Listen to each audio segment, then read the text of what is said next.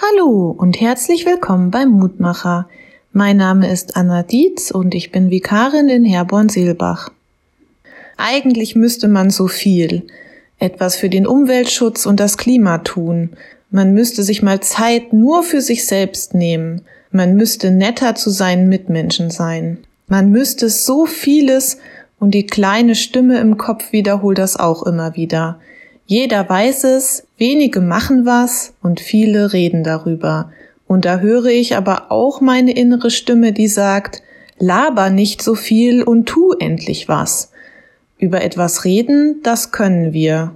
Und das fällt auch vielen von uns leicht.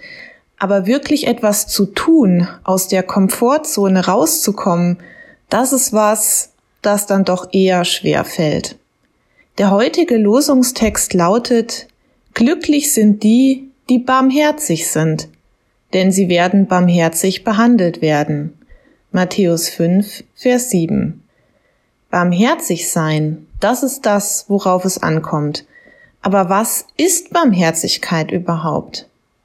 Barmherzig zu sein bedeutet aus Liebe zu handeln, nicht nur Mitleid oder Mitgefühl mit seinen Mitmenschen zu haben, sondern aktiv etwas für sie zu tun. Barmherzigkeit ist gelebte Nächstenliebe. Es ist das, was aus Mitgefühl oder Mitleid folgt. Es ist das Aktive, nicht das Passive. Es ist aber nicht nur etwas, was ich aus Liebe für meinen Nächsten tue, sondern auch etwas, was ich für mich selbst tun kann. Sei barmherzig zu anderen, aber auch zu dir selbst. Denn wir wissen ja, wir sollen unsere Nächsten lieben wie uns selbst. Also darf auch hier die Barmherzigkeit nicht aufhören.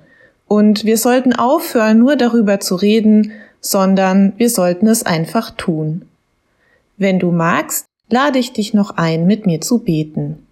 Guter Vater im Himmel, in meinem Kopf sind immer so viele Ideen, wie und wem ich etwas Gutes tun könnte, wie ich barmherzig handeln könnte, Manchmal stellt sich aber auch einfach so eine große Faulheit ein, dass ich dann doch nichts tue. Hilf mir Gott, dass ich nicht nur über barmherzige Taten spreche, sondern sie auch aktiv tue. Schenke mir dabei einen Blick, der mir hilft wahrzunehmen, welche Menschen gerade am dringendsten meine Hilfe brauchen. Sei du aber auch bei mir und unterstütze mich dabei, mich nicht selbst zu verausgaben und auch barmherzig mit mir selbst umzugehen. Amen. Hör auch gerne morgen wieder rein, dann gibt es den nächsten Mutmacher.